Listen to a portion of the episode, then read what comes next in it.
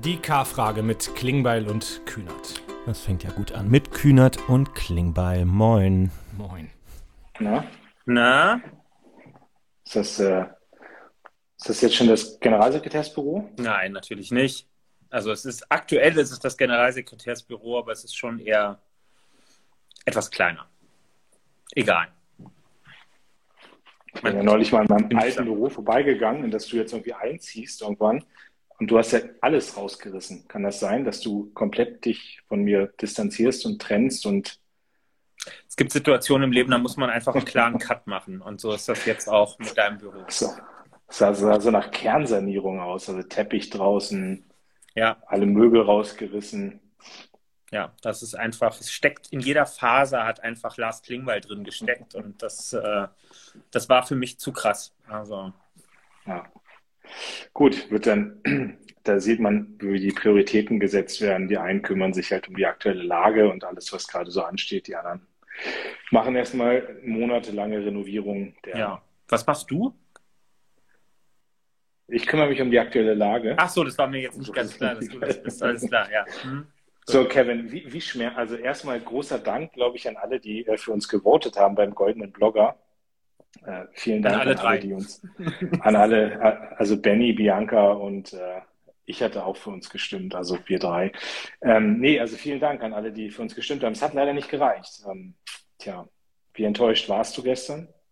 Also zunächst mal Grüße gehen raus an Aminata Touré. Herzlichen Glückwunsch zum gewonnenen goldenen Blogger, den sie sich jetzt mit ungefähr 370 anderen teilen kann, die auch gestern äh, da einen Preis gewonnen haben für das attraktivste Apothekenmagazin und den spannendsten Blog über äh, Origami. Ähm, und die anderen Das klingt jetzt ein bisschen beleidigt. Nein, das ist überhaupt nein, nein, nein. Das ist äh, das ist äh, das ist aktive Trauerarbeit, die ich hier betreibe. Ähm, Okay. Nein, wir hatten eine sehr schöne äh, Zuschaltung ins Museum für Kommunikation hier äh, in Berlin und in einem sehr intransparenten Voting-Verfahren. Ähm, wir können auch nicht bestätigen, dass das alles demokratisch vonstatten gegangen ist. Äh, haben wir nicht gewonnen am Ende. Das ist ähm, traurig, aber so, so läuft das heute, muss man sagen. Ja, aber wir, wir waren Gewinner der Herzen. Und wir erkennen äh, die, die Niederlage an und gratulieren. Ja, also für Aminata Gratulation und Grüße auch an Marie-Agnes Strack-Zimmermann, die mit uns zusammen, es wurde nicht gesagt, wer Zweiter und wer Dritter geworden ist. Wir haben uns mit ihr den zweiten Platz geteilt. Ich muss hier schon mal wieder irgendwelche Kanäle blocken. Ja, Diesmal kommt es relativ früh mit den Pornokanälen. ja aber ich, vielleicht liegt es an der Zeit. Ich, weil letztes Mal waren wir irgendwie, glaube ich, um 18 Uhr oder sowas. Vielleicht sind da noch nicht so viele Pornokanäle unterwegs oder so. Vielleicht fangen wir erst, haben erst um 19 Uhr Arbeit Zeit oder so. Keine Ahnung, weiß ja nicht. Acht Hm. Stunden Tag und so. Ähm, nee, ähm, ja, aber ich habe mich total gefreut, dass wir überhaupt nominiert waren. Also das, das ist auch eine Anerkennung. Aber die schönste Frage, die gestellt wurde, für die, die es nicht gesehen haben gestern, war, ähm, äh, wie viel Zeit Kevin und ich denn in die Konzeption und in die Vorbereitung äh, dieses Instagram Lives stecken. Und äh, ja, also ich, ich glaube, ich habe mir schon tausendmal vorgenommen, ich weiß nicht, wie es dir geht, so vorher wirklich strukturiert zu überlegen, was war geil, was war schlecht, was kann als K-Frage kommen, was sind so ein paar Punkte, die man sagen kann. Aber die Wahrheit ist, und ich erzähle es einfach mal, ich war gerade bis, äh, bis äh, weiß nicht, 21.55 Uhr war ich gerade bei RTL in Berlin-Mitte, habe da mit Jan Hofer gedreht für, für deren Nachtsendung, äh, für die, für die Nachrichten. Äh, als ich dann im Auto saß, äh, schrieb Kevin, ob wir jetzt anfangen wollen. Äh, ich habe dann in meinen Kalender geguckt, da stand 22.15 Uhr drin. Mit Kevin war eigentlich 22 Uhr abgesprochen. Und dann bin ich jetzt hier gerade hochgehetzt in die Wohnung, habe mir irgendwie schnell noch ein Ladekabel rangeholt, weil mein Handy kurz vor alle ist und habe auf Instagram live gedrückt und fange jetzt an, darüber nachzudenken, worüber ich eigentlich mit dir reden will. Das ist so meine Vorbereitung. Ich weiß nicht, wie es bei dir ist. Also du hattest ja eine Viertelstunde Zeit jetzt zu überlegen, was du besprechen willst mit mir. Das stimmt, habe ich aber ehrlicherweise auch nicht gemacht, sondern habe mich hier mit meinem alkoholfreien Bier äh, ins Büro gesetzt und äh, habe einen Stargast hier noch mit im Büro sitzen. Ich verrate aber noch nicht, wer es ist, aber er wird heute noch in Erscheinung treten, wenn auch wahrscheinlich nicht vor der Kamera. Wolltest du was sagen? Ich wollte sagen, mit Sicherheit nicht. Mit Sicherheit nicht vor der Kamera, sagt der Mann aus dem Off. Mal sehen.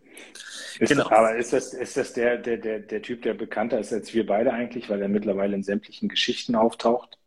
Schon, ja. Ich habe auch gehört, er wird mittlerweile auch in Kneipen und so vermehrt angesprochen. Ähm, ja, das ist ja. das Leben als Star ist kein, kein leichtes, man muss es so sagen. Es ist nicht Olaf Scholz, wie es hier gerade in den Kommentaren drin steht. Ähm, so, erzähl. Highlights, Lowlights, Highlights, Highlights, womit fangen wir an? Also wir, wir nehmen mal weg, dass wir verloren haben gestern beim Goldenen Blogger. Ja. Wir, sind, äh, wir sind voller Energie und Leidenschaft, nächstes Jahr das Ding zu holen. Die Kampagne fängt jetzt an. Wir haben Raphael Brinkert engagiert äh, für, die, äh, für die Wahl nächstes Jahr zum Goldenen Blogger. Also das wird jetzt richtig vorbereitet. Ähm, aber das haken wir jetzt mal ab. So, aber sonst irgendwelche Lowlights bei dir? Keine neuen Lowlights, außer denen, die uns seit Wochen äh, begleiten.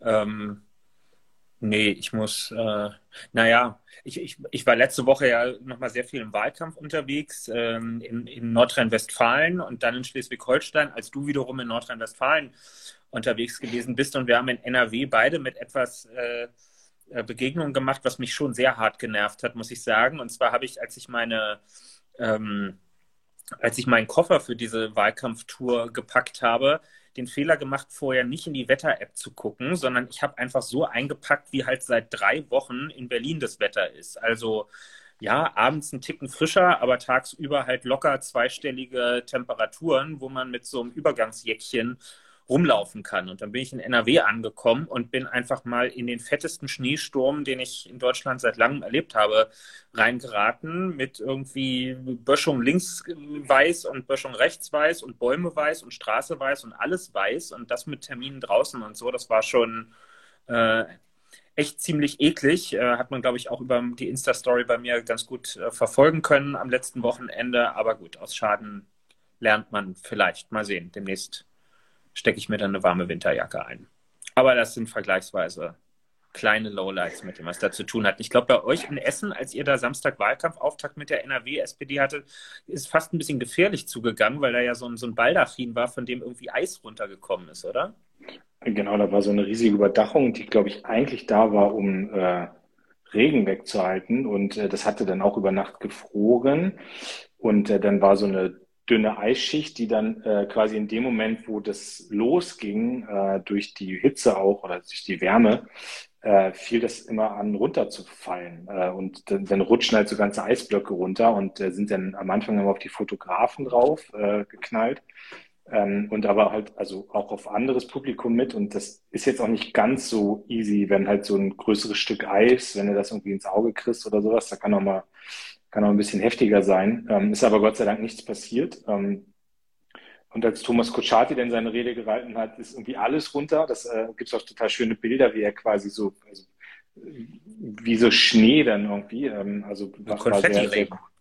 Ja, so Konfetti-Regen, keine Ahnung was. Also er hat mir selbst zwei, drei Bilder geschickt, die sehen schon ganz cool aus. Ähm, aber ich, ich verbinde es auch mit meinem, äh, ich verbinde es auch mit meinem Lowlight, ähm, weil da waren 300 ähm, äh, Freunde der Impfgegner, die äh, einfach permanent durchgetrellert haben da, ja, mit Pfeifen und irgendwie sonst wie. Ich kenne das alles aus dem Bundestagswahlkampf. Ich, das macht auch nichts mit mir so, ne? Also das ist jetzt irgendwie auch so, ja, ihr habt das super gemacht, ihr habt euch bestimmt gefeiert und so, habt ihr ganz toll gemacht. Ähm, aber das ist schon irgendwie was, wo ich, wo ich mir nochmal klar geworden bin, wie polarisiert gerade diese Gesellschaft ist. Ne? Und ich weiß, ich bin jemand, ich äh, ist ja ähnlich wie bei dir, ich diskutiere gerne über Politik, ich, ich höre auch gerne andere Argumente mir an. Ich, äh, ich, ich will auch gar nicht nur Leute um mich herum haben, die so denken wie ich, aber da stellen sich ja 300 Leute auf den Platz und haben einfach ihre dummen Trillerpfeifen und äh, versuchen eine Veranstaltung einfach zu stören. Und, und das macht mich irgendwie traurig, ne? weil da waren halt viele Ehrenamtliche, die jetzt Wahlkampf organisieren. Da sind viele Leute, die irgendwie ganz viel Leidenschaft in Politik reinstecken und die sich einfach für die Gesellschaft engagieren. Und dann kommen welche und wollen einfach nur kaputt machen. Ne? Und das ist so, das ist, die AfD hatte angekündigt, dass sie halt auch die Veranstaltung stören wollen, dass sie wohl mit Gegenständen noch schmeißen wollen. Das ist Gott sei Dank nicht passiert. Ähm, aber das finde ich schon, also ich, das ist keine Form der Auseinandersetzung, auch der demokratischen Auseinandersetzung. Und, ähm, und ich fand, dass Olaf super reagiert hat in seiner Rede, dass er den halt deutlich gemacht hat, dass genau das, was da gerade passiert, dass sie ihre Meinung frei äußern können, auch wenn es in Form von Trillerpfeifen und ohne Argumente ist, dass wir uns als Partei oder als Politik insgesamt dafür einsetzen und dass sowas zum Beispiel in Russland überhaupt nicht möglich ist. Ja, also das, äh, das war, war irgendwie, aber das hat mich schon hat mich schon sehr nachdenklich gemacht, weil ich an vielen Stellen merke, wie polarisiert diese Gesellschaft gerade ist und dass das auch, glaube ich, nach zwei Jahren Corona durch den Krieg, also Corona ist nicht vorbei, ist auch klar, aber trotzdem hat zwei Jahre lang Corona diese Gesellschaft ja wahnsinnig geprägt. Jetzt kommt ein Krieg dazu und, und das ist schon etwas, wo ich merke, da, ähm, da ist dann irgendwie auch ist dann irgendwie auch ähm, etwas, was man reparieren muss bei uns in der Gesellschaft ne? und wo man Leute wieder zusammenkriegen muss. Und, und deswegen, wie gesagt, ich, die sollen alle pfeifen, so viel sie wollen. Ich finde es irgendwie albern und ich finde auch, wenn du kein Argument hast, hast du eine Trillerpfeife. Aber ich hätte, ich hätte mehr Bock auf eine politische Debatte. Und, und das ist aber verloren gegangen, dass man da irgendwie zusammenkommt. Naja, also das, das ist aber auf jeden Fall mein Lowlight. Und hast du auch ein Highlight? Ich überlege, ich habe auch gerade schon überlegt, ich, also ich könnte jetzt ganz billig sagen, unsere Vorstandsklausur. Ähm, aber das ist so, also ich, ich fand schön. Also wir hatten vielleicht zur Erläuterung, wir hatten zwei Tage Partei-Vorstandsklausur, äh, die eigentlich immer so direkt nach der Wiederwahl des Vorstandes oder der Wahl des Vorstandes zum Jahresanfang stattfindet. Das haben wir wegen Corona nicht gemacht, weil wir es gerne in Präsenz machen wollten. Jetzt hatten wir in Präsenz unsere Vorstands Klausur und das war schon cool, mal alle wieder zu sehen. Also das hat einfach sehr viel Spaß gemacht. Die Politik besteht ja auch darin, dass du Leute triffst und dass du mit denen irgendwie beim Brötchen und beim Kaffee mal am Rande irgendwie auch ein bisschen quatschen kannst. Und ich mag schon wieder Leute treffen, aber ob das jetzt so richtig das Highlight war, ich spontan würde ich sagen, ja. Lars, am Anfang der K-Frage ähm, haben wir häufiger so Politikbegriffe erklärt, ähm, die wir ganz selbstverständlich benutzen und andere nicht.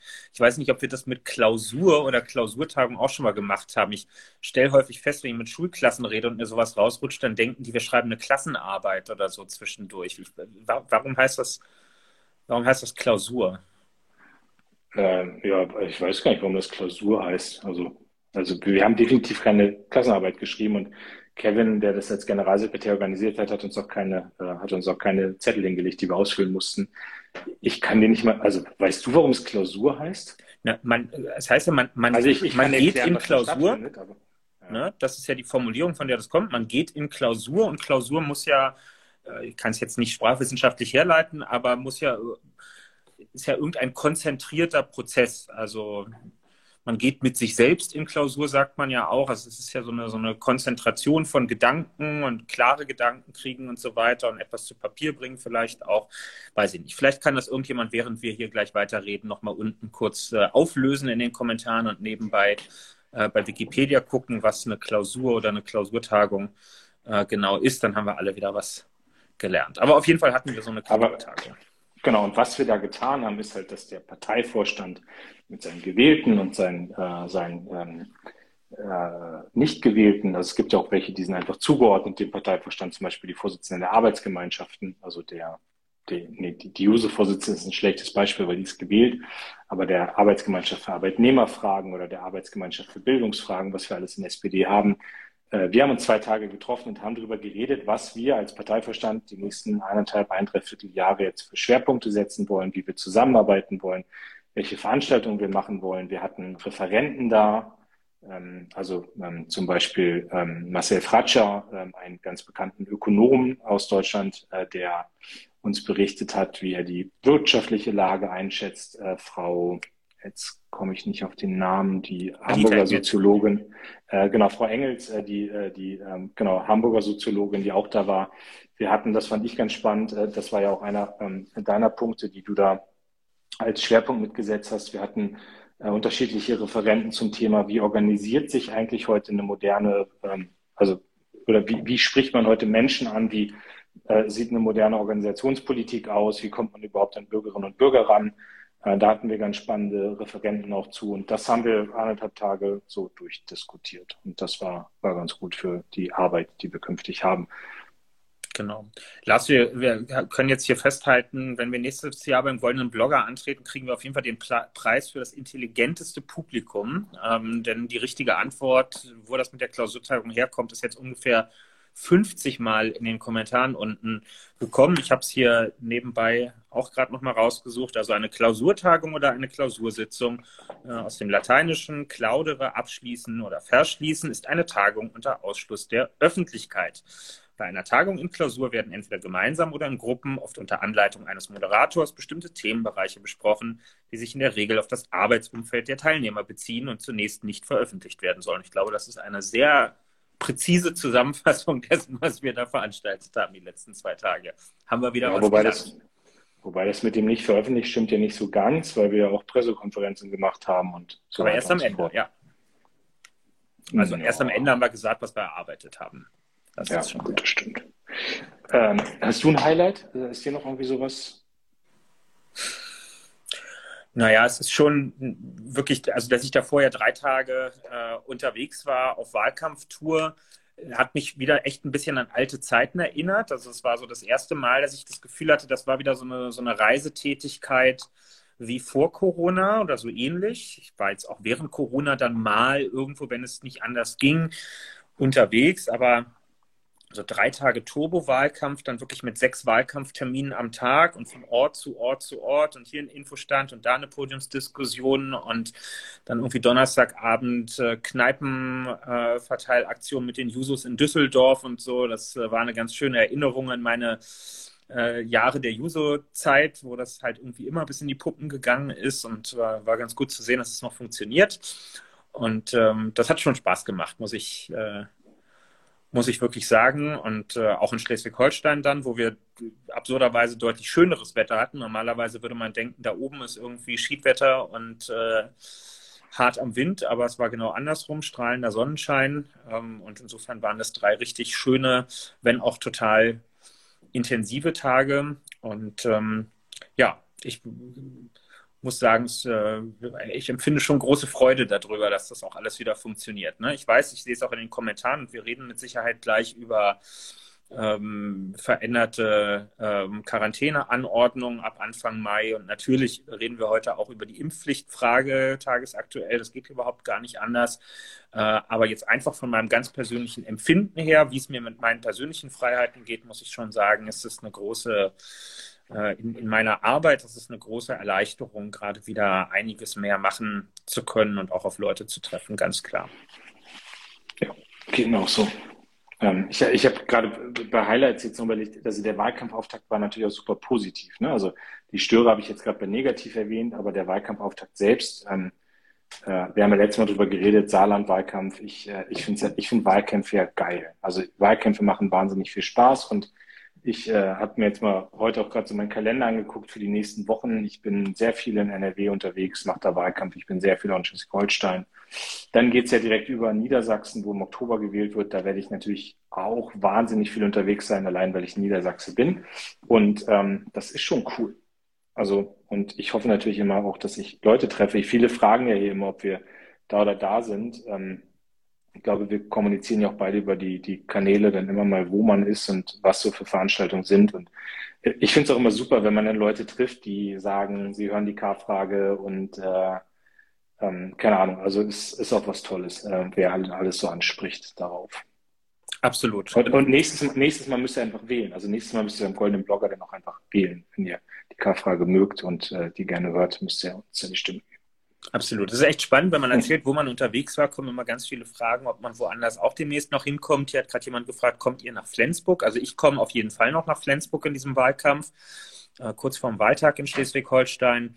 Ähm, und ich bin auch in Nordrhein-Westfalen noch in Bielefeld und in Hamm und in Münster und in Höxter und in Detmold und in Warendorf und diversen anderen Orten unterwegs. Also äh, wird noch genügend Gelegenheit geben, sich in den nächsten Wochen mal zu treffen. Ich ja. weiß es immer noch gar nicht, wo ich bin. Ja. Ja, okay. Gut, wollen wir, ähm, also wir haben zwei große Themen, über die wir reden müssen. Ich, also das eine ist das ganze Thema äh, Impfen, Covid und äh, das zweite ist das Thema Krieg, Ukraine. Also beide Themen sind uns, glaube ich, auch so wichtig, dass, also, weil du kannst ja mal kurz einmal da deinen Gast fragen, ob, äh, wie das mit der K-Frage ist, ob es da noch was gibt, aber wir sollten über beide Sachen auch sprechen. Ich habe schon Signale bekommen, es gäbe nachher auch noch eine K-Frage, aber unabhängig davon sollten wir über beide Themen sprechen, müssen wir über beide Themen sprechen. Alles andere ist, äh, ist gar nicht angemessen und auch nicht denkbar im Moment. Womit fangen wir an? Beide Themen gleich äh, nee, gleich krass ist das Falsche, weil der Krieg ist schon krasser. Also das will ich jetzt, lass uns damit vielleicht anfangen. Also das ist so, wir, meine, das war ja auch mitten in, in der Klausur, dass wir die Bilder alle aus, aus ähm, Butcher irgendwie bekommen haben, diese, diese grausamen Bilder, hinter denen ja die grausamen Taten stecken. Also ich muss immer, glaube ich, aufpassen, wie man das formuliert, weil es geht ja nicht um Bilder, die furchtbar sind, sondern das, was da abgebildet wird, ist furchtbar und ähm, das, was da sich abgespielt hat, ist furchtbar. Und ähm, ich meine, spätestens da ist irgendwie deutlich geworden, dass Putin einer der größten Kriegsverbrecher ist, ja, so und das ist ähm, und das macht ja auch was, ne? Ich meine, also weiß nicht, wie es dir geht, aber ich habe das heute auch in einem Interview gesagt. Ich habe einfach seit Tagen irgendwie sehr schlaflose Nächte. Merke auch wirklich, dass das menschlich an einen total rangeht und dass es was mit einem macht. Und du bist halt immer in der, in der, äh, in der schwierigen Balance, dann auch darauf zu reagieren. Also ich habe ja auch gesehen, dass in den Kommentaren irgendwie einige sich zu Anne Will äußern am Sonntag, ne, wo man, glaube ich, auch merkt, dass es mir nahe geht. Und auf der anderen Seite sage ich euch aber auch sehr klar, musst du halt auch politische Entscheidungen treffen, wo du weißt, die sind für die nächsten Jahre entscheidend für dieses Land. Und, und das ist gerade so ein ganz schlimmer Spagat, den du als Politiker hast ähm, und äh, der einem auch nicht leicht fällt, weil, also ich weiß nicht, wie es dir geht, aber ich überdenke meine Position schon zigmal täglich und prüfe mich ja immer wieder selbst, ob ich noch richtig bin. Und, und das ist halt auch bei diesen Bildern aus Butcher gewesen, dass du erstmal einfach nur fassungslos bist, dass du sofort eigentlich alles tun willst, was irgendwie Putin schaden kann. Und dann fängt man aber an, auch ein Stück weit das einzusortieren, einzuordnen, zu überlegen, was sind jetzt die klugen Schritte und das, was ich dann am Sonntag auch gesagt habe öffentlich, dass jetzt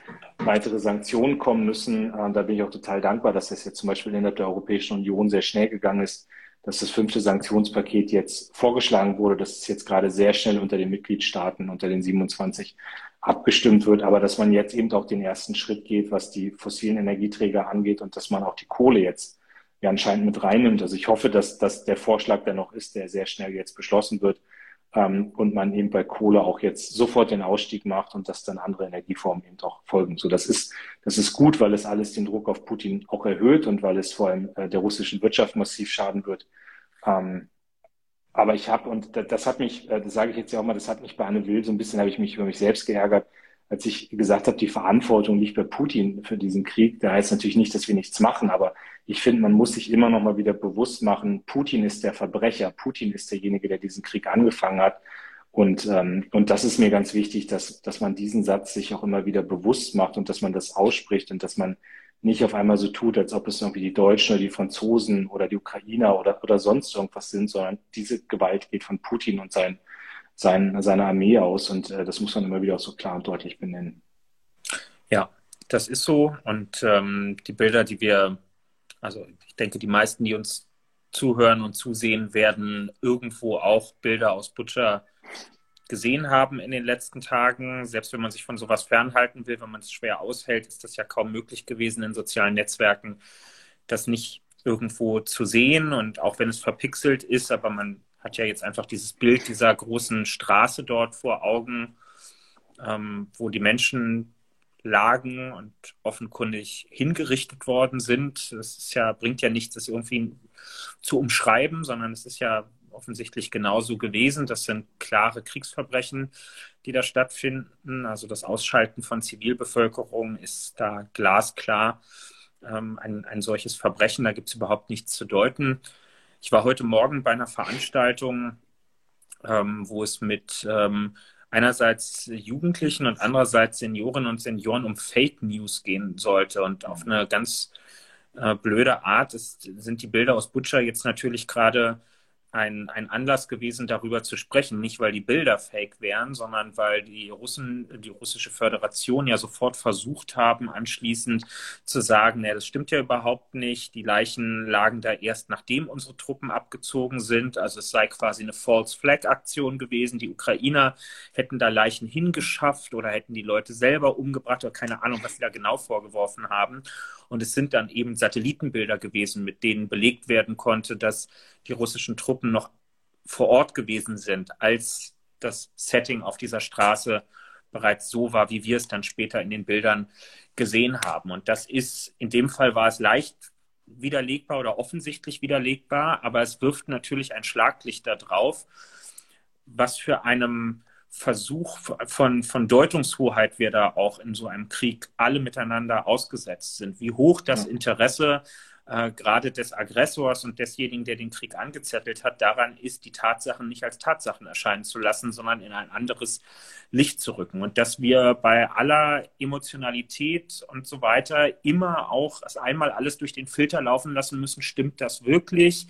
Kann das so sein? Ist das unabhängig bestätigt? Was sagen die kritischen journalistischen Stimmen vor Ort? An dieser Stelle auch einfach nochmal fetten Respekt an alle, die da seit Wochen aus den Kriegsgebieten berichten unter Einsatz ihres Lebens und äh, ihrer Gesundheit. Es gibt zwar auch da Regeln irgendwie, ähm, wie mit, mit Presse und so in Kriegssituationen umzugehen ist, aber was sind schon Regeln in einem Krieg? Das sehen wir da im Moment gerade auch. Verlassen kann man sich bis ins Letzte nicht darauf. Und dass wir solche Bilder jetzt überhaupt sehen können, liegt eben auch an ganz mutigen Männern und Frauen, die dieses Risiko auf sich nehmen, um der Wahrheit zur Geltung zu verschaffen. Und das muss man denen ganz hoch anrechnen. Ja, das stimmt. Und ich sehe es jetzt hier in den Kommentaren auch, dass einige schreiben, ähm, woher weiß man, ob die Bilder echt sind und so weiter. Ich, klar, ich meine, weder du noch ich, also wir, wir haben nicht den, den Beweis dafür, dass diese Bilder echt sind, aber ähm, es waren Journalisten vor Ort und auch Journalisten von Medien, denen ich jetzt vertraue. Ja, also das ist einfach so, dass, dass die da gewesen sind, dass die Berichte stattgefunden haben. Ich, es muss jetzt natürlich Aufklärung stattfinden. Wir müssen gucken, dass da internationale Beobachter auch hingehen, dass das alles genau untersucht wird. Ähm, aber ich bin da sehr deutlich, dass ich glaube, dass ähm, das sind Kriegsverbrechen, die, äh, die von Putin ähm, ähm, jetzt kann man nicht sagen, ob er sie direkt befohlen hat, aber zumindest ist er verantwortlich für diesen Krieg und damit sind ja. es seine Kriegsverbrechen. Und er hat die Armee dorthin geschickt, er hat die Leute losgelassen, er hat die Stimmung so aufgeheizt, dass russische Soldatinnen und Soldaten, wahrscheinlich eher nur Soldaten, ähm, diese brutalen Taten begehen. Und das ist, äh, ich habe ganz schlimme Bilder gesehen und ähm, und deswegen trägt, also nicht, weil ich die Bilder gesehen habe, sondern Putin trägt die Verantwortung dafür. Und ich habe keinen Zweifel dran, muss ich sagen, nachdem ich jetzt auch mit vielen Leuten geredet habe, dass diese Bilder echt sind und dass die Taten echt sind und dass Putin dafür die Verantwortung trägt. Ja, das ist so. Und ähm, ich glaube, wir haben uns auch damit auseinanderzusetzen. Also ich habe viele Kommentare nach diesen Bildern gesehen, die so in die Richtung gingen, seht her, es ist eben nicht nur Putins Krieg, denn nicht er selbst hat da irgendwem die Waffe an den Kopf gehalten, sondern das sind ja offenkundig andere gewesen. Und ich würde da trotzdem um Differenzierung weiterhin bitten wollen. Dieser Ausspruch Putins Krieg sollte nie zum Ausdruck bringen, dass er der einzige Fanatisierte ist und alle anderen eigentlich vernünftig und guten Willens und friedliebend. Ja, das äh, so schwarz-weiß äh, ist es logischerweise auch nicht. Aber es war immer wichtig, darauf hinzuweisen, Diktatoren sind nun mal Diktatoren und sie zeichnen sich durch vieles, aber insbesondere durch eines aus, nämlich, dass sie nicht demokratisch und damit von der Mehrheit, wie in allen Demokratien, legitimiert sind. Und damit ist auch ihr Handeln nicht von der Mehrheit legitimiert. Und das ändert sich auch nicht dadurch, dass es Leute gibt, die auch Diktatoren tatsächlich unterstützen und ihr Handeln gutheißen.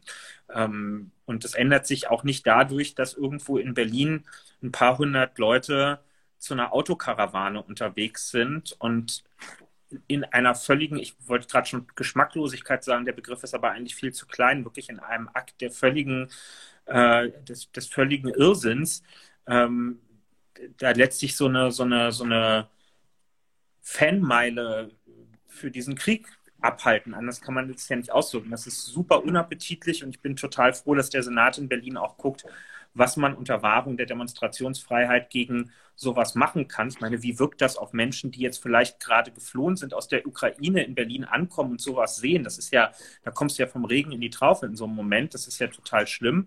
Ähm, aber auch das ist jetzt noch nicht der Beweis dafür, dass alle Menschen, die einen russischen Pass haben, das mittragen. Das ist, das ist so wichtig, dass wir das, ähm, dass wir diese Differenzierung alle miteinander hinkriegen äh, und es nicht dazu kommen lassen, dass, dass Putin es schafft, sein ganzes Volk für sich in Sippenhaft ähm, zu nehmen. Ja? Weil es muss ein Russland nach ihm geben und es muss Leute geben, die diesen Prozess äh, für, für eine Demokrat ein demokratisches Russland irgendwann auch vorantreiben. Ja? Und diese Leute müssen jetzt auch, ähm, ja, die müssen jetzt ein Stück weit auch geschützt werden davon, ähm, dort in, in Haftung genommen zu werden dafür.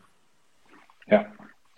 Ich, ähm, aber sag mal, wie, wie, gehst du damit um? Und ich sehe es ja in den Kommentaren auch. Und ich, also ich verstehe es auch, dass man sagt, ähm, jetzt muss noch mehr passieren. Ja? Diese Bilder sind Anlass dafür, dass noch mehr passiert. Ich habe es gerade gesagt, fünftes Sanktionspaket, erstmals wahrscheinlich Kohle, dass, wenn das jetzt alle so zustimmen, dass dann auch eben das Kohleembargo kommt, nochmal irgendwie massive Verschärfung im Finanzbereich, ähm, Waffenlieferungen, äh, wo ja auch jetzt schon wahnsinnig viel gemacht wurde und nochmal was oben drauf kommen wird.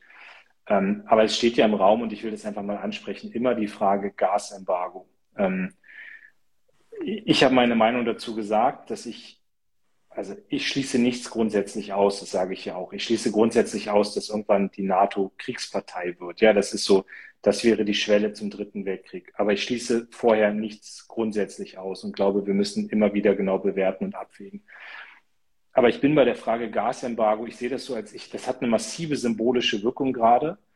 Und ich will zwei Argumente einfach von mir nennen und dann können wir das diskutieren und vielleicht auch, wenn ihr Lust habt, in den Kommentaren, weil ich weiß, wie umstritten die Frage ist. Ja, aber erstens glaube ich nicht, dass ein Gasembargo dazu führt, dass dieser Krieg beendet wird. Ich glaube das nicht. Ja, also ich, Putin hat die Kriegskassen gefüllt, die sind voll. Ähm, der will diesen Krieg, der hat diesen Krieg vorbereitet, der hat uns belogen und der wird sich nicht aus einem ökonomischen Grund, der lautet Gasembargo, davon abbringen lassen. Das ist meine feste Überzeugung. Wenn das mit dem Geld bei dem knapp wird, dann wird er eher die Zivilbevölkerung leiden lassen, als dass der irgendwie seine Munition nicht mehr bezahlt. Und die Munition bezahlt übrigens in Rubel und nicht in den Euros, die er kriegt über, über äh, die Gaslieferung.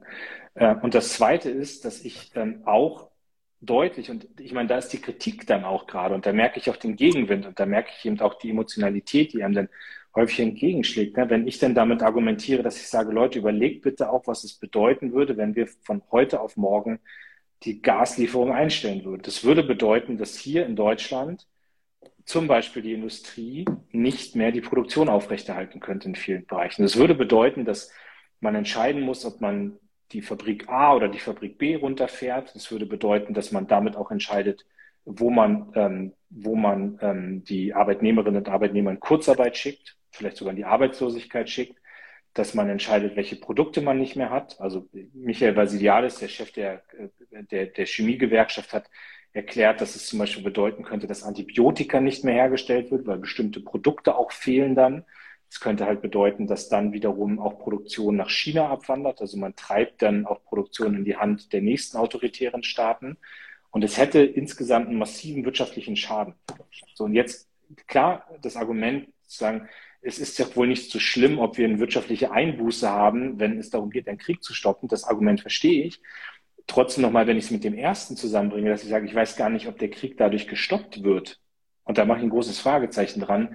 Dann kommt das eben zusammen. So. Und, und jetzt mein letzter Punkt dazu ist, dass ich sage, die Alternative ist ja nicht Gasembargo oder wir machen gar nichts, sondern die Alternative ist ja äh, statt Gasembargo, ähm, äh, fünftes Sanktionspaket, Waffenlieferung, politischer Druck plus eben, und da glaube ich, das trifft Russland ja noch viel stärker und viel heftiger, dass wir nämlich das, was seit Jahrzehnten an Wirtschaftsstrukturen da ist, dass wir Kohle, Gas und Öl von denen kaufen, dass wir das jetzt dauerhaft verändern. Also bei, bei, bei äh, Kohle jetzt schneller Ausstieg, bei Öl, glaube ich, kriegen wir auch einen schnellen Ausstieg hin.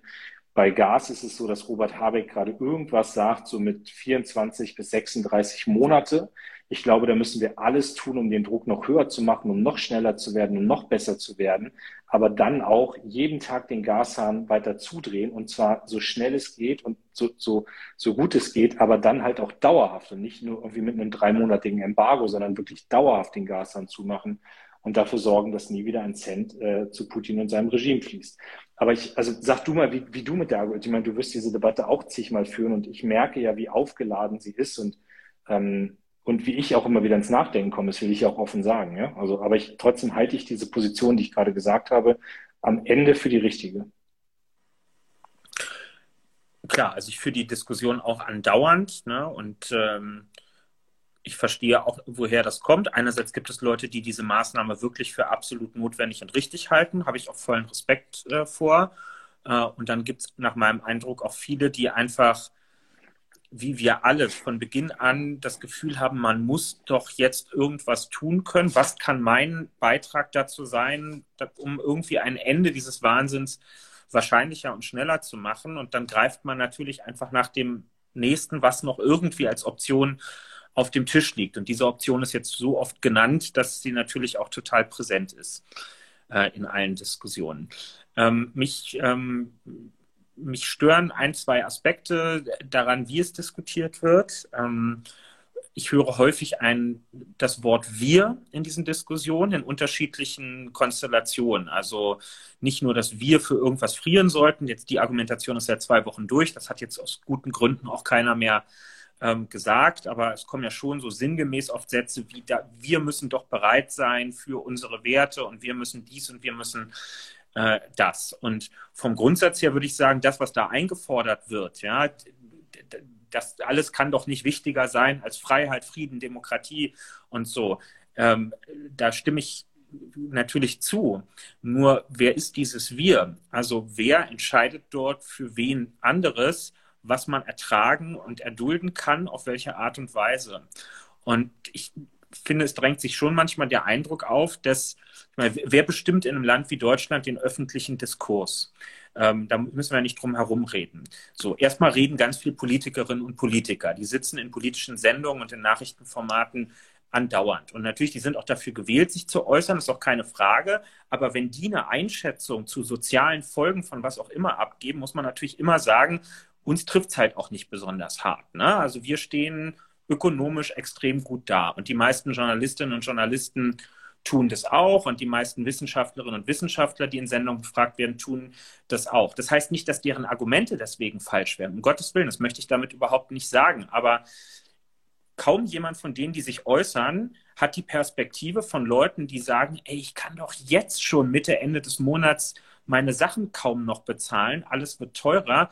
Ich habe eine Schweineexistenzangst für mich und alle, die mir lieb sind, davor, wenn das jetzt hier den Bach runtergeht. Ja, und dann kann man natürlich darauf antworten und sagen, na ja, das ist dann halt eine Frage des sozialen Ausgleichs, wenn wir so eine Maßnahme treffen und als Gesellschaft sagen, es ist notwendig, jetzt Putin den Gashahn abzudrehen, dann muss man halt dafür sorgen, dass all diese Leute, die dann drohen, wirklich richtig unter die Räder zu geraten, dass die aufgefangen werden, wie das dann immer so heißt. Okay, aber ich weiß nicht, ob allen klar ist, wie viel wir dann eigentlich auffangen müssen. Hier geht es jetzt nicht wie bei Corona um ein bisschen Kurzarbeitergeld und noch mal ein paar Monate verlängern, sondern wir müssen einfach davon ausgehen, dass von der industriellen Substanz in Deutschland nach einem solchen Boykott ein erheblicher Teil weg wäre. Also nicht nur, dass der eine Zeit lang ausgeschaltet wäre, sondern dass der weg ist. Und du hast es eben mit dem Blick auf China angedeutet. Ich würde mir auch eine Welt wünschen, in der die Staatengemeinschaft auf das Tun Russlands guckt und sich quasi im Sinne eines Fair-Play-Paktes einigt und sagt, Länder wie Deutschland drehen den jetzt den Gashahn ab und wir alle versprechen Deutschland, dass wir die Gelegenheit nicht beim Schopfe packen und denen die ganzen Unternehmen abwerben und dafür sorgen, dass die Arbeitsplätze bei deren Leuten am Ende nicht mehr da sind. Aber in dieser Welt leben wir leider nicht, in der man so einen Fairplay-Pakt miteinander abschießt. Und ehrlich gesagt, wir haben auch nicht immer mit unserer Volkswirtschaft Fairplay in den letzten Jahrzehnten gespielt. Wir haben uns auch gefreut, wenn wir von irgendwoher große Unternehmen anwerben konnten, die sich bei uns angesiedelt haben. So wird man es mit uns auch machen. Immer noch ist Frieden und Demokratie wichtiger als das am Ende. Aber haben wir den Rückhalt für so eine Entscheidung? Auch über Wochen, über Monate, vielleicht über Jahre, wenn wir ihn treffen? Oder lacht sich Putin nicht am Ende ins Fäustchen, weil irgendwann bei uns die Stimmung kippt? Ich weiß das nicht. Ja, es kann sein, dass ich mich irre. Vielleicht liege ich falsch. Vielleicht wäre das der große Gamechanger. Das kann sein. Ich persönlich glaube nicht daran. Wenn ich nach Frankreich rüber gucke, wo gerade Präsidentschaftswahlkampf äh, ist, wo jetzt die erste Wahlrunde ansteht, wo es eine absolut nicht unrealistische Option gibt, dass Marine Le Pen am Ende dieses Mal tatsächlich Präsidentin wird, wo wir eine völlig nach rechts verschobene politische Debatte haben in unserem direkten Nachbarland, was gar nicht so unähnlich eigentlich ist ähm, zu uns. Ja? Und, und dort wird gerade nicht in erster Linie über Waffenlieferungen im Präsidentschaftswahlkampf gesprochen, sondern die französische Gesellschaft streitet gerade hart über die sozialen Auswirkungen dessen, was diese ganze Krise und so weiter damit macht. Bei denen kippt es im Moment gerade. Und wir müssen alles auch eben dafür tun, dass es bei uns nicht auch so wegkippt, weil dann fallen wir als Player gegen Putin komplett aus irgendwann.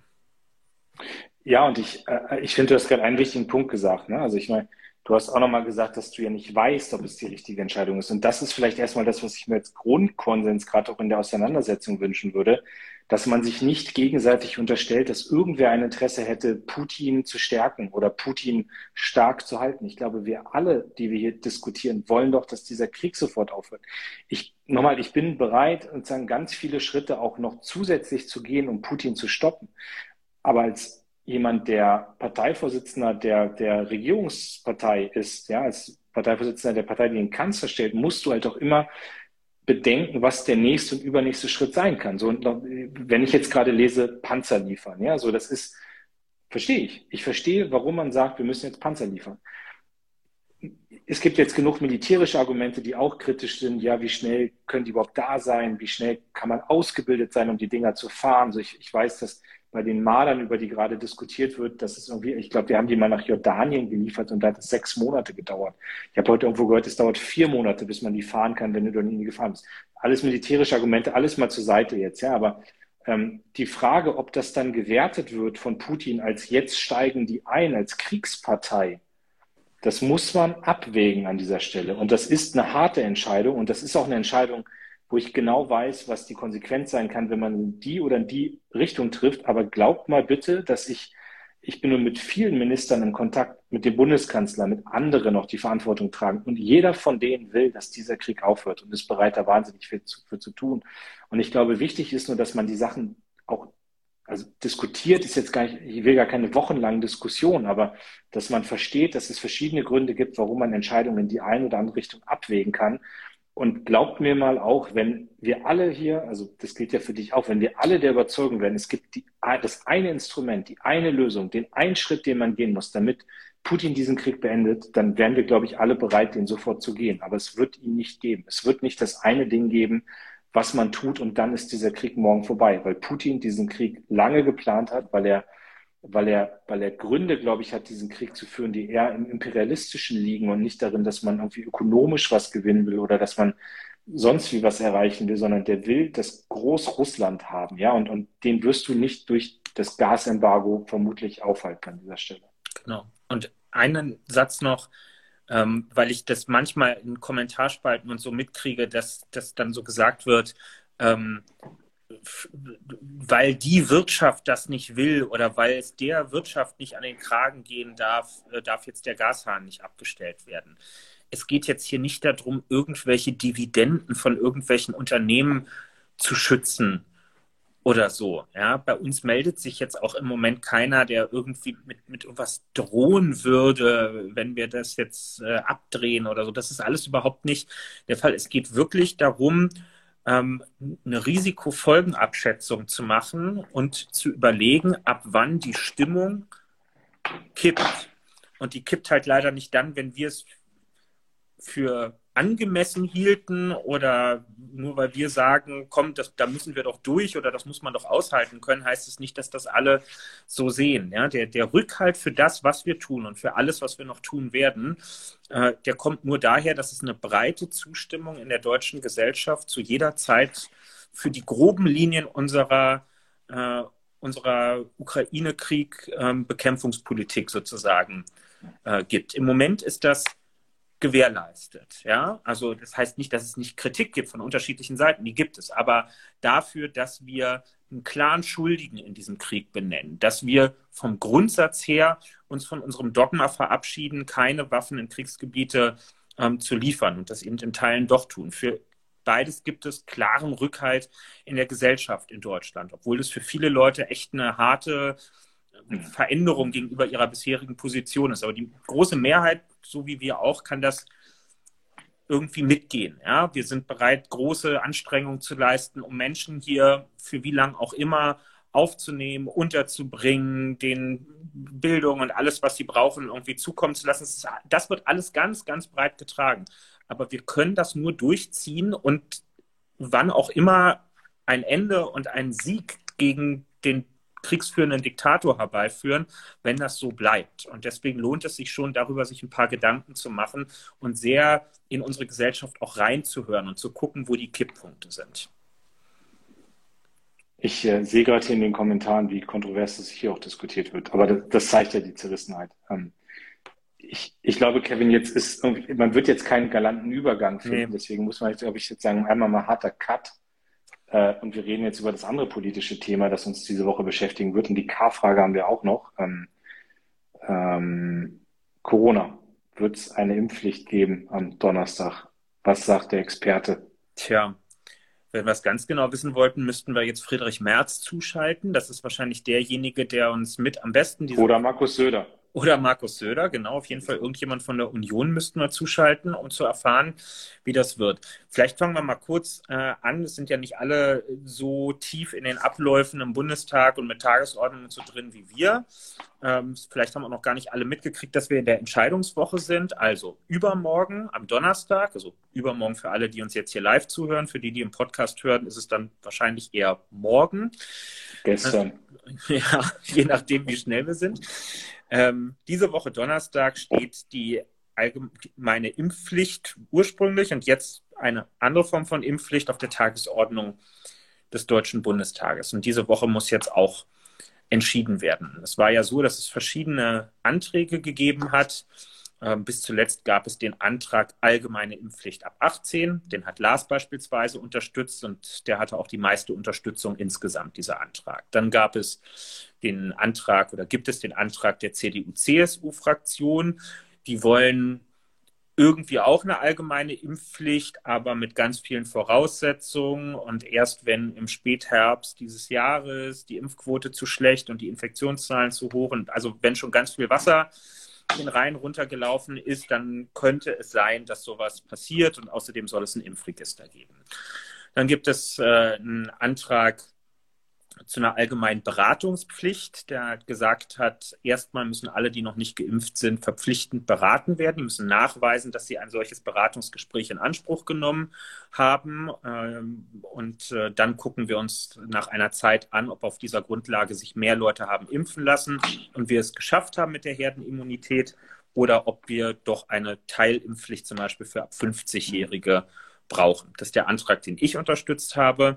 Und dann gibt es noch Anträge von Herrn Kubicki und ein paar anderen, die wollen zumindest gar nichts mit Impfpflicht. Die wollen irgendwie ein paar Briefe verschicken an Leute, aber auf jeden Fall nichts mit Impfpflicht.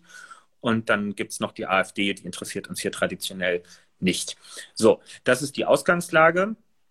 Und ähm, jetzt hieß es übers Wochenende immer, es gibt keine Einigung, die Impfpflicht ist geplatzt, man hat sich heillos zerstritten, es funktioniert alles nicht. Äh, unterschätze niemals die Demokratie. Ähm, und zwar hat sich am heutigen Tag zumindest jetzt ein Kompromiss rauskristallisiert zwischen den Gruppen von Lars und mir.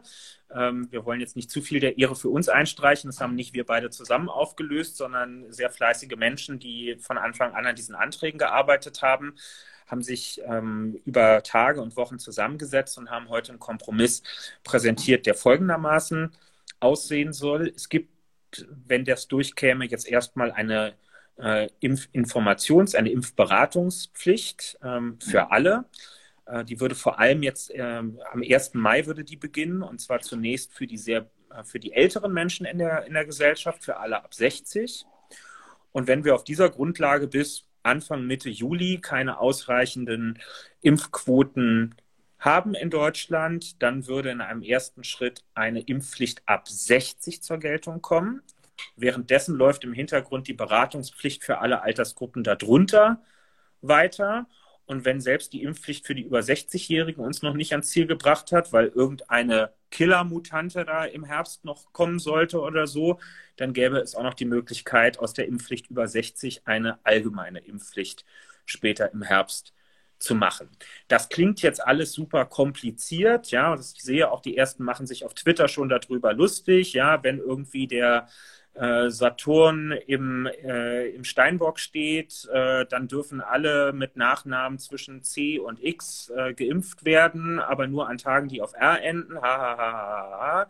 Ähm, das ist jetzt einfach Demokratie. Ähm, keiner der Anträge, die im Rennen waren, hatte aus sich selbst heraus eine Mehrheit, sehr wohl gab und gibt es aber eine Mehrheit im Bundestag von Abgeordneten, die sagt, grundsätzlich kann man mit mir über Formen einer Impfpflicht diskutieren, denn ich sehe ein, dass im Herbst eine potenzielle Gefahr auf uns zukommt, eine nächste Welle. Wir wissen noch nicht, in welcher Variante und wie gefährlich die ist, aber wir sollten Vorsorge dafür treffen. Das sehen eine Mehrheit der Abgeordneten im Bundestag so und deswegen ist es total vernünftig und hochdemokratisch, bis zur letzten Minute zu versuchen, aus dieser Gruppe einen Kompromiss, so ist das dann nun mal in der Demokratie, zu finden. Für einen Kompromiss findet man meistens, kriegt man meistens keinen Schönheitspreis, aber es ist eben das, was machbar ist.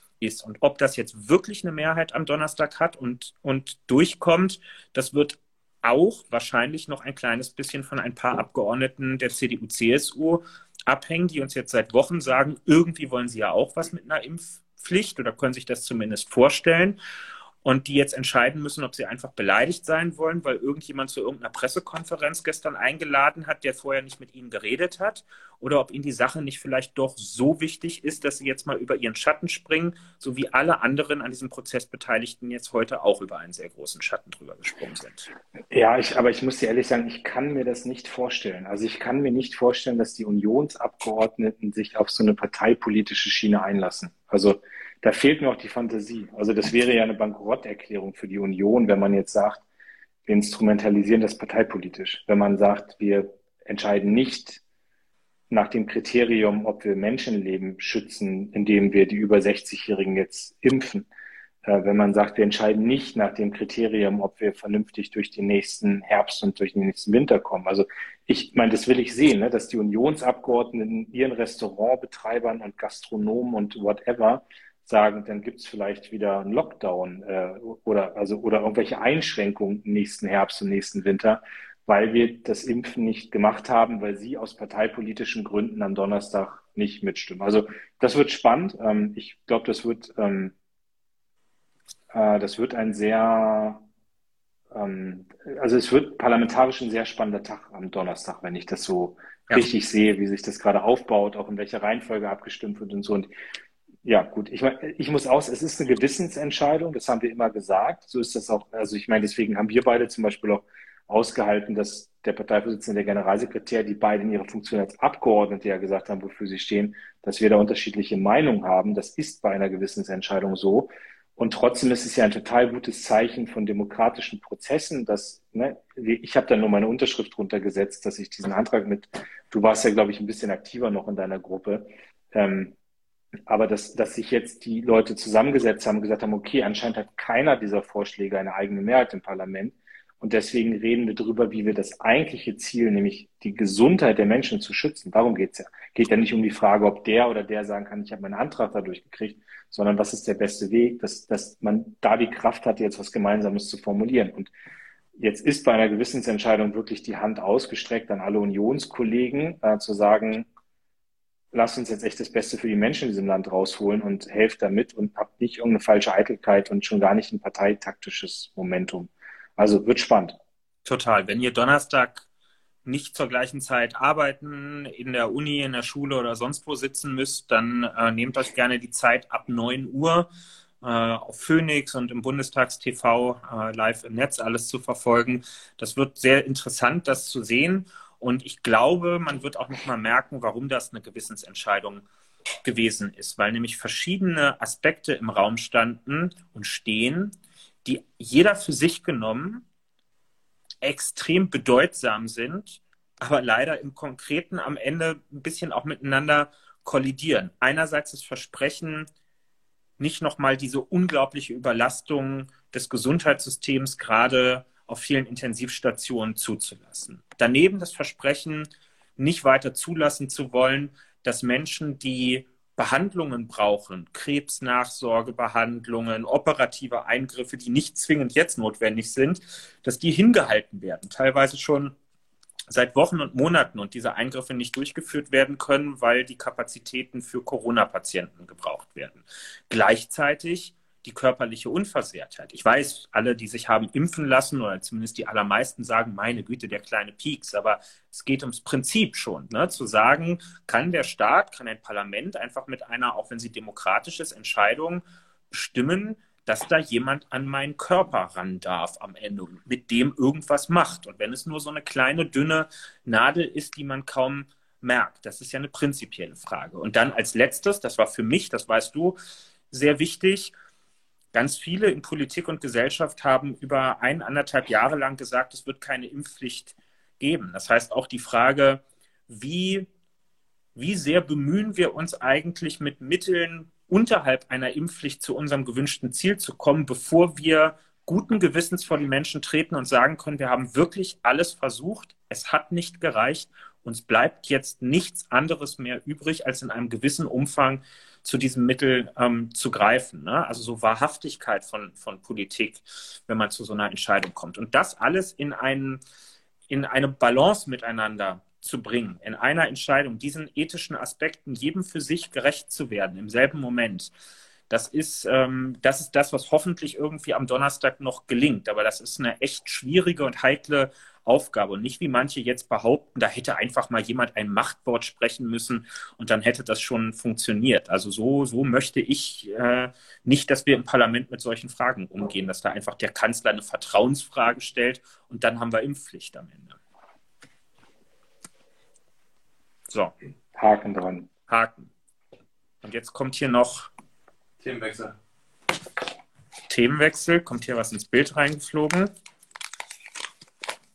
Benny, ist das eigentlich der erste Moment in diesem ganzen Podcast, wo deine Stimme zu hören ist? Hatten wir das vorher mal irgendwo? Okay. Benny macht ja sonst immer nur Fernsehen.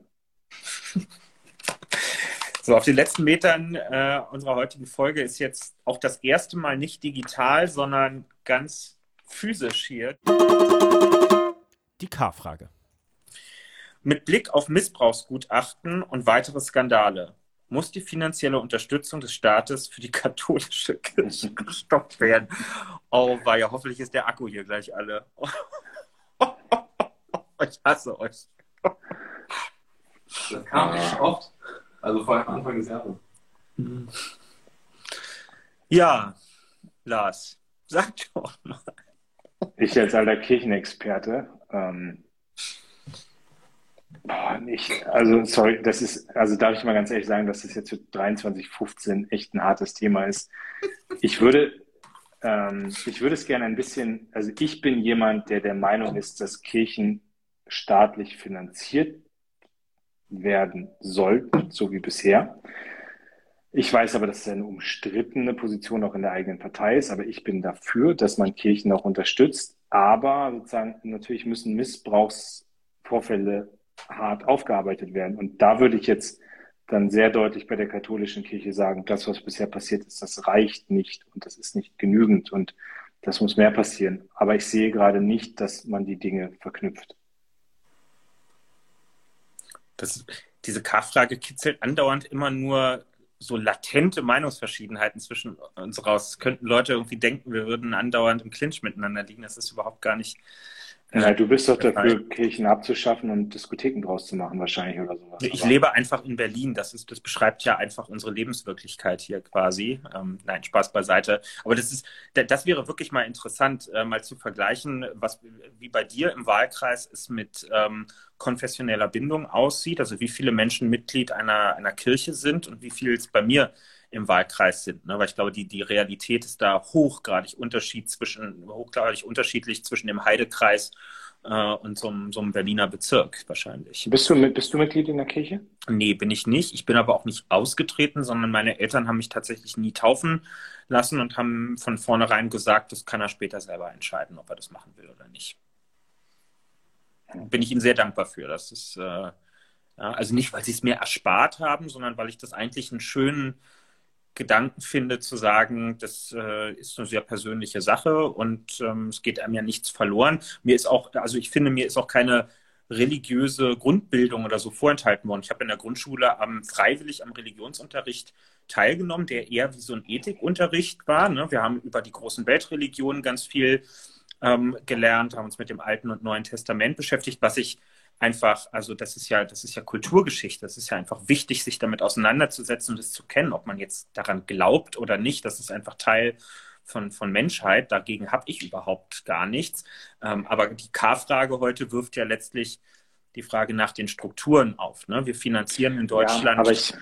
Kirchen ja, also die, die Kirchen werden ja vielfach finanziert, weil sie erstmal im staatlichen Auftrag Aufgaben wahrnehmen. Ne? Das muss man ja immer dazu sagen. Die kriegen ja nicht einfach äh, alles Geld vom Staat, äh, um damit äh, zu machen, was sie wollen, sondern vieles dieser Gelder Davon betreibt die Kirche dann Kitas am Ende und Krankenhäuser. Ne? Das tut sie jetzt nicht nur aus Wohltätigkeit, sondern einfach, weil sie Auftragnehmer äh, quasi ist. Das tut sie auf ihre Art, aber sie, sie macht da halt einen Teil der, der Grundversorgung. Aber sie kriegt zum Teil schon auch staatliche Mittel zur freien Verfügung. Und ähm, wir, es gibt auch Vereinbarungen zwischen Staat und Kirchen, wo wir wo die Begründung dafür, dass Geld fließt, immer noch ist, dass wir irgendwie für die napoleonische Landnahme vor über 200 Jahren noch äh, Ablösezahlungen sozusagen leisten. Ob das jetzt wirklich noch so der Begründungszusammenhang sein sollte, weiß ich nicht. Und deswegen haben wir, glaube ich, ich bin jetzt echt kein Experte in dem Bereich, ich glaube, wir haben in den Koalitionsvertrag reingeschrieben, dass wir rund um so Sachen wie kirchliches Arbeitsrecht, aber auch die Staatskirchen-Finanzbeziehungen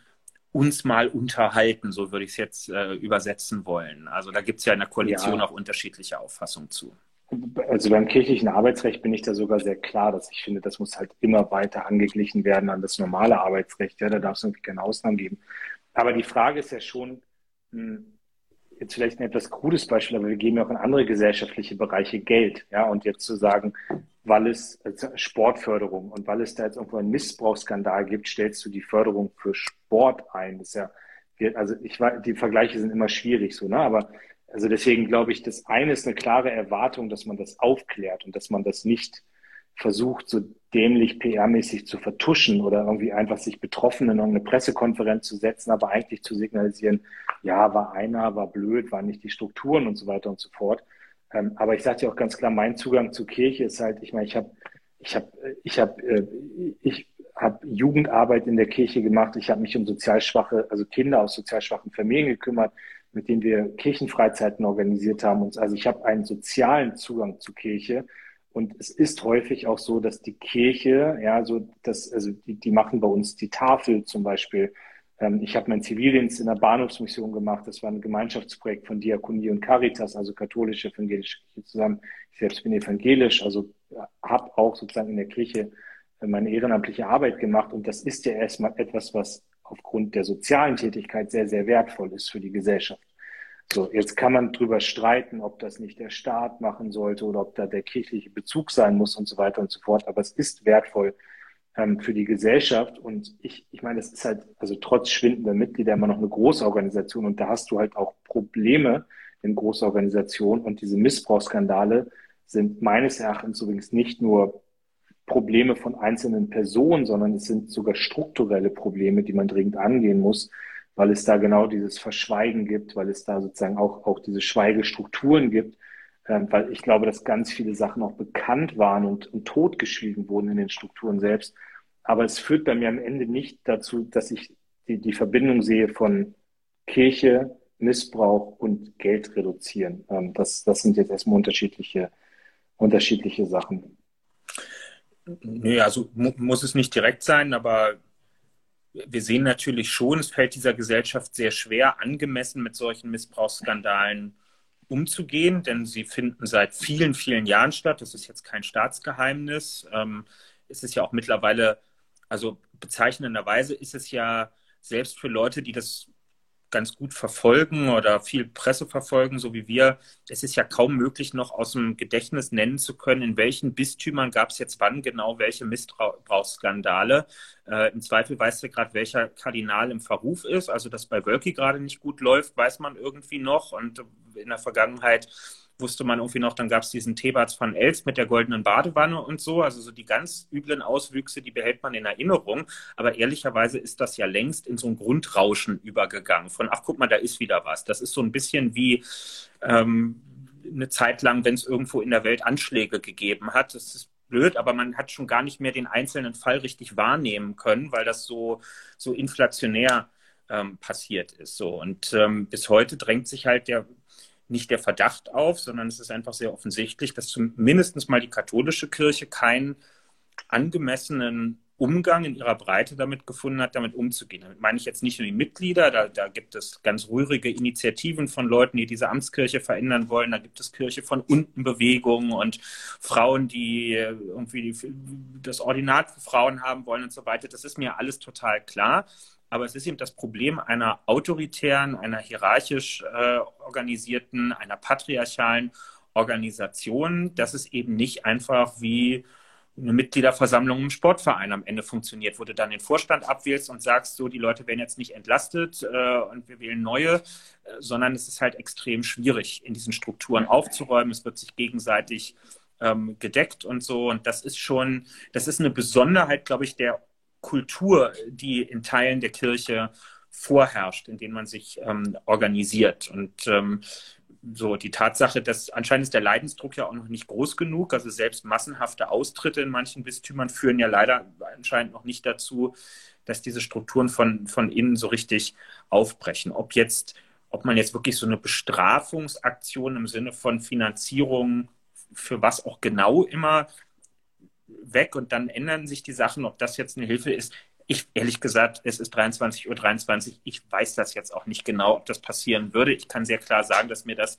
zu wenig ist, was da im Moment gerade passiert. Aber ich verstehe natürlich, wenn du sagst, ähm, Kirche, und das erlebe ich ja auch, ist für viele Leute erstmal ganz persönlich ein, ein Ankerpunkt im sozialen Engagement, in der geflüchteten Arbeit war das vielerorts der Fall. Ich meine, wir haben das in der Geschichte der SPD, ne? die Gründung ähm, oder die, die, das, das Entstehen einer eigenen Sozialdemokratie im Osten der Republik noch während der DDR, sogar noch bevor die Mauer gefallen ist, ist maßgeblich auch getrieben gewesen von Leuten, die sich in kirchlichen Kreisen in der DDR organisiert haben, als einem der letzten verbliebenen Orte, an dem man noch so irgendwie kritischen Austausch miteinander in einem gewissen Rahmen ähm, führen konnte. Ja, das will ich, also wer Kirche kritisiert, kritisiert nicht das. Das muss irgendwie auch klar sein. Aber an der Spitze, das, das ist eine Organisationskultur, die mir ehrlich gesagt suspekt ist, muss ich einfach sagen. Mindestens mal bei den Katholiken. Das finde ich irgendwie aus der Zeit. Äh, aus der Zeit gefallen und das nicht wegen der Gewänder, sondern wegen der Art und Weise, wie diese Organisation ähm, geführt wird.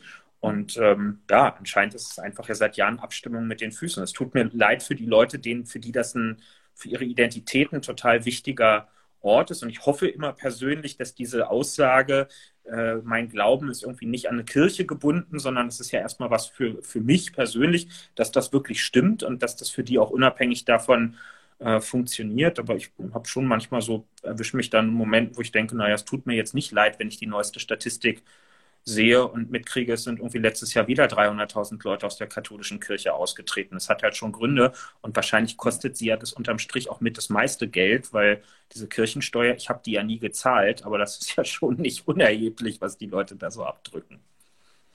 Das stimmt. Genau. Okay, wir haben es ja schon überzogen, aber das ist, äh, jetzt mal eine das ist jetzt heute so. heftige K-Frage. Sonst sind es ja auch immer einfache Fragen. Okay, heute. Was steht an? Demnächst? Ja, jetzt wann kommt, wann kommt äh, nach Hause fahren. Ist Matze, ist Matze Hilscher schon draußen? Ich glaube, mein, äh, ein Podcast mit Matze Hilscher müsste morgen rauskommen. Meine ich. Ich habe heute irgend sowas Leuten gehört, dass das passiert. Ich habe irgendwo ein Foto heute geliked, wo du durch ein Fenster guckst. Ja. Matze irgendwie gepostet. Ah, stimmt, ja. Matze hat mich fotografiert irgendwie durchs Fenster äh, aus dem Studio heraus. Ja, das kann sein. Dann, dann wird das wohl morgen der Fall sein. Was steht bei dir die Woche an? Irgendwas außergewöhnliches? Ich habe gestern, das habe ich vergessen als Highlight, ich habe gestern mit Linda Zerwakis gedreht. Ähm, hm? Für Pro7, die mich den ganzen Tag begleitet hat. Ähm, gedreht klingt immer, als würdet ihr einen Film machen zusammen.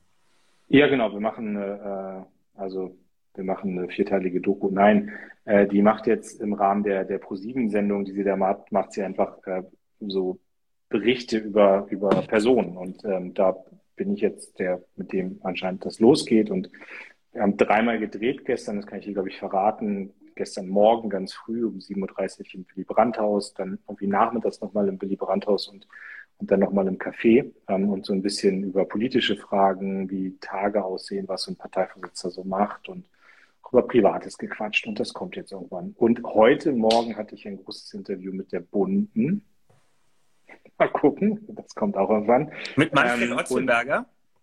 mit Herrn Otzelberger, genau. ähm, hast du mit dem schon was gemacht? Ich sehe den ganz häufig äh, bei Veranstaltungen. Er hat mich mittlerweile so weit gekriegt, dass ich ihm zugesagt habe, dass wir demnächst auch mal was machen. Oh Gott, wenn du den Blick von Benny sehen könntest, der hier quer durch den Raum gerade durchguckt, dann wäre jemand tot. Naja. Ja, aber ich finde ja, das gehört dazu. Und, äh, ne, und an, ansonsten bin ich äh, morgen Abend in der Tat bei Markus Lanz. Schöne Grüße. Zum Thema, zum Thema Ukraine und äh, diskutiere äh, so wie am Sonntag bei Anne Will. Aber nicht mit Robin Alexander dieses Mal.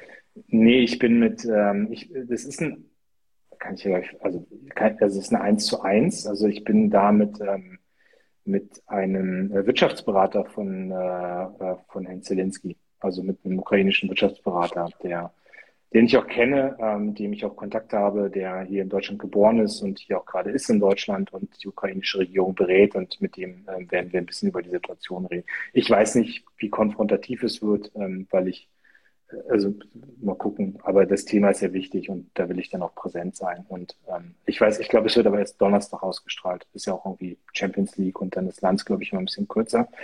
Allerdings sehe ich gerade, dass unser guter Freund Karl Lauterbach anscheinend gerade bei Lanz ist. Äh, zumindest haben das hier ein paar Leute reingeschrieben. Es beginnt jetzt wieder diese Zeit, in der Karl Lauterbach bei Markus Lanz sitzt. Eine neue Phase der Pandemie tritt ein. Hast du, hast, hast du die, hast du die, äh, hast du die Feldenkirchen-Doku gesehen über Karl? Nein, habe ich nicht geschafft. Das Einzige, was ich davon mitgekriegt habe, wie die meisten von uns, ist die Äußerung von Karl über äh, Herrn Wenn du der, wenn du der, Achso, nee, es gibt, es, gibt ein, äh, es gibt ein schönes Ding, da ist äh, Karl bei, ähm, oh, wie heißt er? Äh, hier, der sich damals ja bei Springer eingeschlichen hat und bei Aldi, Wallraff, äh, bei Wallraff und spielt mit dem Tischtennis. Und dann gibt es irgendwo eine Szene, wo Karl sagt, wenn du der Schlauste im Raum bist, bist du im falschen Raum. Fand ich ein Megaspruch. Jetzt, wir saßen heute mit Karl in so vielen Räumen zusammen. In meinem Kopf ist gerade ganz großes Feuerwerk. Jetzt äh, muss ich erst noch verarbeiten, diesen Satz. Ah, ich lese, Robin Alexander ist auch bei richtig sehe. Dann, dann, lohnt sich das Einschalten. Robin Alexander ist gerade so ein bisschen auf Krawallkurs, habe ich das Gefühl. Ich glaube auch. Wie kann man eigentlich stellvertretender Chefredakteur einer Zeitung sein, wenn man nie in der Redaktion ist? Zeitung sein, wenn man nie in der Redaktion ist, sondern immer Jetzt höre ich mich selber hier gerade doppelt. Jetzt höre ich mich so. selber hier gerade doppelt. Jetzt bist du, hörst du mich wieder? Ja, ich höre dich wieder. Hörst du mich? Hörst du mich? So, irgendwie waren wir gerade beide eingefroren. Aber du, also wie kann man eigentlich, und dann warst du weg.